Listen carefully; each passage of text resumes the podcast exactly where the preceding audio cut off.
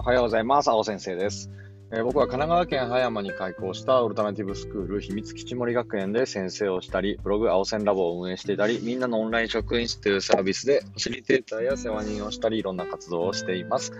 えー、このラジオは、えっ、ー、と、教育について中心にね、お話しできればと思っています。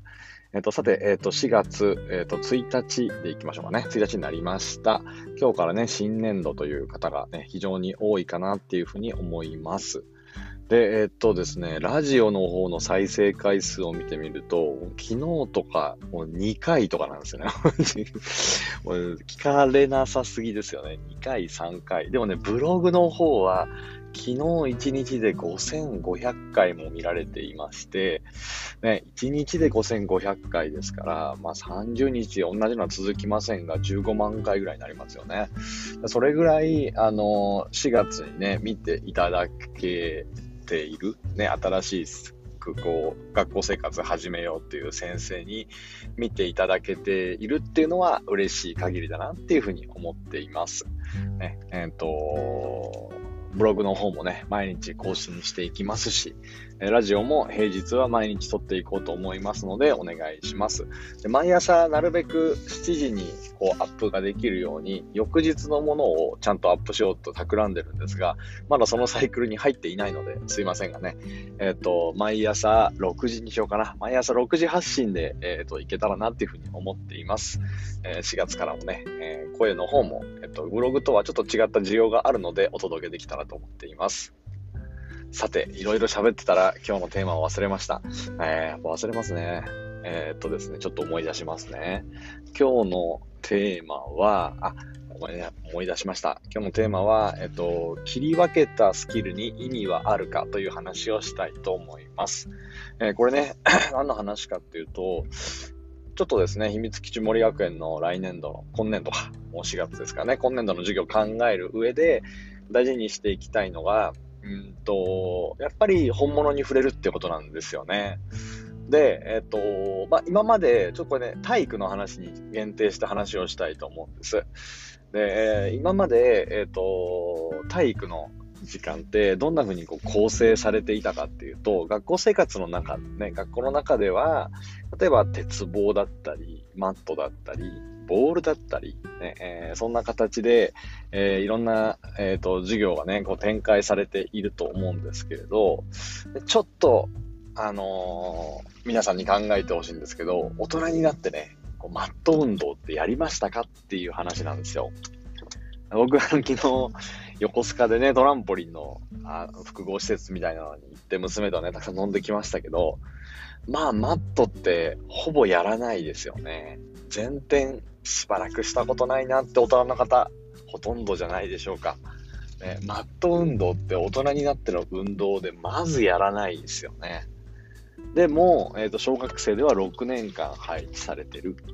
これどうしてかっていうと、当然自分の体を支えるだったり、えー、と回転をするだったり、そういった運動っていうのが、まあ、体の成長にとって必要だから配置されてるんですよね。もう少し言うと、体を支えるとか、ね、回転するとか、えー、なんかそういう、えー、大人になっ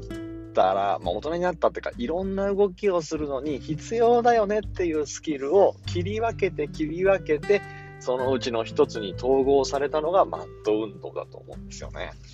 でこれ聞いて、ああ、なるほどな、じゃあマット運動大事だなって思う人もいると思いますし、いや、そうじゃなくて、あれ、大人になってやらないのに、子供のうちでそんなにたくさんやらせることに意味はあるのって考える人もいると思うんです。で、僕もどちらかっていうと後者の方で、で今までもう何の疑いもなく、マット、飛び箱、鉄棒なんてものを、ね、子供たちにやらせてきましたが、いや、これ本当にどうなんだろうって最近やっぱり思うんですよね。切り分けてスキルとして、えーと、定着させることで、やっぱできたできないがはっきりすること。これは一定の成果があると思っているんです。ただ、うん、なんだろう。切り分け、本当にこの切り分けが必要なのかってことなんですよね。ね、なんか、なんだろう。もうちょっと言うと、ね、鉄棒って生涯そんなに触らないものを子供の時に、おっしゃやってやろうってやることで、えー、できるできない、特にできない方の子供たちはやっぱ運動嫌いになる可能性って多いじゃないですか。じゃあ、大人になっても、別にね、そのプロスポーツ選手とか目指さない人の方がほとんどだと思うんです。でも、じゃあその人たちが何の運動にやるかっていうと、例えば、山登りをしたりとか、ね、例えば、ね、えー、自然の中のアクティビティね、海のアクティビティをしたりとか、なんか、そういう楽しさが伴ってないと、大人になっても運動ってしないですよね。じゃ子供の時にも同じじゃないかなって、その楽しさっていうものが、ね、えー、子供だって、ね、えっ、ー、と、同じようにできるんじゃないかってことを考えて、あの、行きたいな、なんていうふうにね、僕はね、思ってるんですよ。だからね、えっと、これから秘密基地森学園の五感の時間のカリキュラムって今日もね、明日もメンバーとミーティングしに行くんですけど、本当にマット運動とか、つまりリレーとかって必要なのかなって、それより、えー、クライミングとか、えっ、と、ハイキングとか、海の活動とか、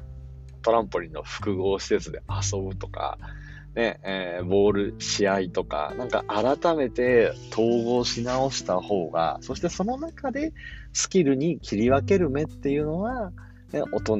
やり指導者が持っていればいいんじゃないかな。そんな風にちょっとね、思ってるんですよね。自分の体を支えるってことは大事だと思うので、じゃあそれって何の中でできるんだろうとか、ね、どんな活動の中でできるんだろうって考えることで、ちょっとずつね、ワクワクしませんか？鉄棒とかマットとかではなくて、ね、楽しいことの中に自然と体を動かす楽しさが、ね、入り込んでいたとしたら、